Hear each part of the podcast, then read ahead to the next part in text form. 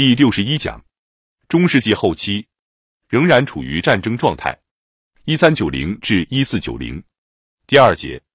在威尔士完全征服遗留下来一些问题，特别是在十四世纪后期不稳定的经济环境中，在英格兰化的自治市镇明显存在怨恨情绪。这种情绪针对的是教会和国家的官员，他们大多来自英格兰边境郡甚至更远的地方。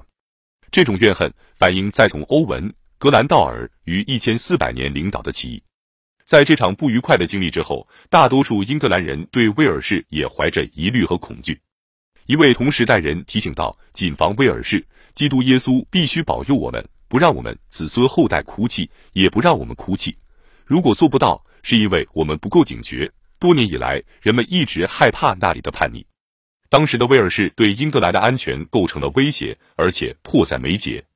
威尔士不仅为英格兰的海外敌人提供了登陆地，在格兰道尔领导的起义处于高潮时期出现过，在玫瑰战争期间也多次出现过这种情况，而且是一块被恶政和混乱所破坏的土地。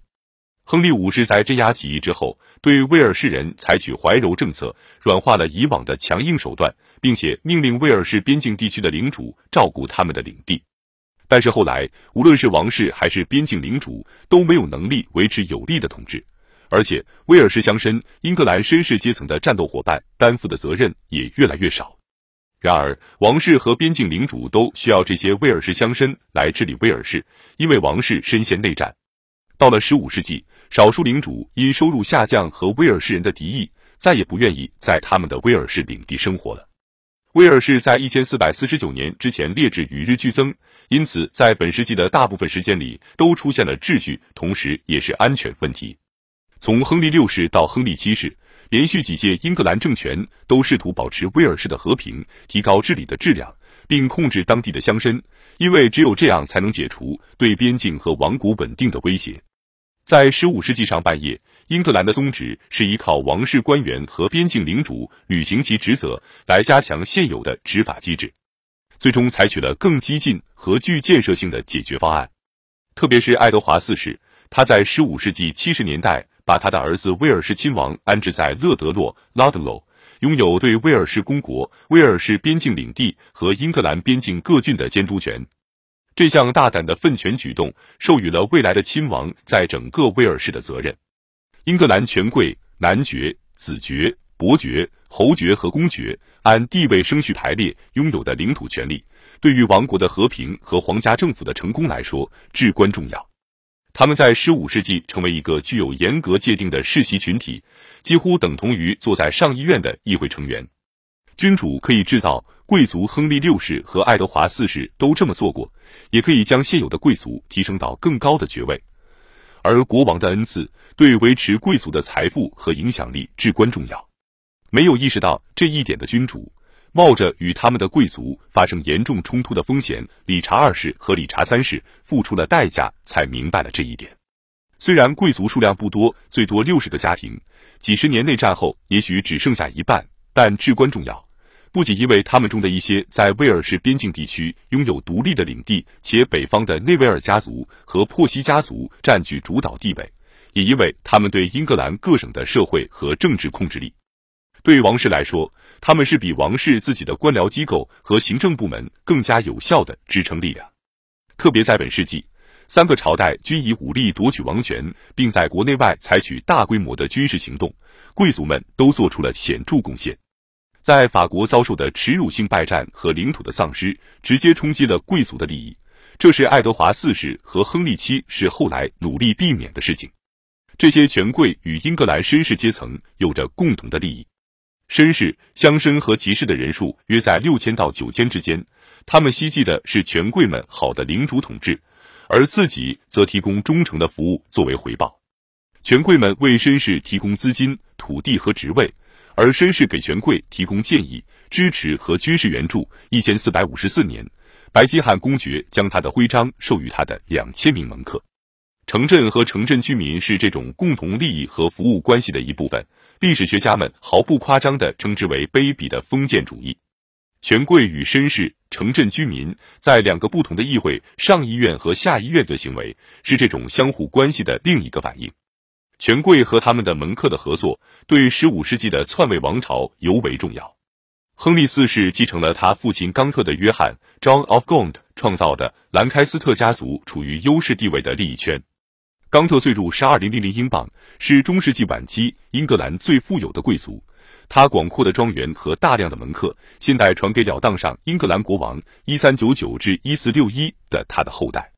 约克家族一四六一至一四八五的继承人马基伯爵，在一千三百九十九年是王权继承的另一位候选人。他们除了拥有威尔士边境地区的领地外，远不如兰开斯特家族那般富有。在约克王朝存续的二十多年里，未能获得大多数权贵的支持，是他的一个严重弱点。亨利七世不仅继承了兰开斯特家族和约克家族的地产、领土影响和门客，还继承了内维尔、伯福特和内战中其他伤亡惨重的家族的遗产，从而确立了对所有英格兰权贵和绅士的强有力控制权。第一个篡位者亨利四世有取代理查二世的优势，理查二世已经众叛亲离，失去了他的贵族同行者对他的信任。亨利的干劲、坚韧和和解的力量。更不用说他的慷慨，以及他与兰开斯特家族的关系，使他能够击败任何英格兰国王面临的最令人生畏的敌人的联合出击。理查二世的顽固支持者策划在温莎城堡刺杀亨利及他的几个儿子，阴谋被挫败，这些叛乱分子被捕，并在塞伦塞斯特被处死。一三九九年十二月，不久之后，这些理查斯党的威胁导致了理查本人在庞特弗雷特城堡。Pontefract Castle 神秘死亡。来自珀西家族的诺森伯兰伯爵和伍斯特伯爵是一千三百九十九年实际的国王缔造者，但是国王的目标是赢得各方好感。到一千四百零三年，他们对国王的幻想破灭，于是策划了几次叛乱。诺森伯兰伯爵的儿子热刺 Hotspur 在前往参与威尔士叛乱的路上被击败，并在史鲁斯伯里附近被杀。珀西家族与约克大主教斯克罗普 （Scrope） 的结盟，加强了他们在英格兰北部的力量。但亨利再次迅速出击，并于1405年处死了主教。在苏格兰的援助下，诺森伯兰伯爵发起最后一次反击，但在布拉莫姆沼泽战役 （Battle of Bramham Moor） 中溃败，伯爵被杀。1408年，威尔士的叛乱在殖民社会的土壤中有更深层次的根源。瘟疫产生了人们所经历的痛苦，醉心于维持自己收入的外来土地所有者对威尔士人的压迫，有抱负的威尔士人被排除于机会之外，威尔士人对理查二世被废的不满，这些因素共同引发了威尔士的叛乱一千四百年。各种不同的反叛动机和威尔士社会的分裂，意味着这不是一场纯粹的民族爱国起义。然而，这是亨利四世不得不面对的最严重的威胁，镇压的代价也最高。欧文·格兰道尔从他在威尔士东北部的庄园出发，一路破坏了众多城堡和英格兰化的城镇。他和他的游击队利用山地地形来骚扰和消耗敌人，然后消失在岩石和洞穴中。叛乱持续的时间长度、没有决定性的战役以及皇家远征的无果，表明起义的成功。格兰道尔偶尔可以召集八千名士兵，还向法国一千四百零三年以及苏格兰和爱尔兰的凯尔特同胞寻求援助。一千四百零一年，在一千四百零四年和一千四百零五年的议会中，他为一个独立的威尔士制定了宏伟的计划。威尔士将拥有自己的教会组织和大学，这些目标在随后的四个世纪都没有完全实现。同时，他与珀西家族的联盟想吹响瓦解亨利四世王国的前奏。英军在国王和他的长子亨利王子的领导下，发动了几次威尔士战役，一千四百杠一千四百零五。其战略类似于在法国采取的战略，采用包夹战术，破坏性骑兵大扫荡，以及通过陆路和海路提供军需补给。战争的重负主要落在边境各郡和西米德兰地区。国王一次又一次命令这些地区招募人马去威尔士服役。军队的规模不小，有四千多人。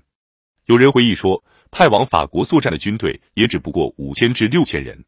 但是在威尔士的服役并不像在法国的青翠田野里作战那样受欢迎，也很难筹集足够的现金来支付士兵的军饷，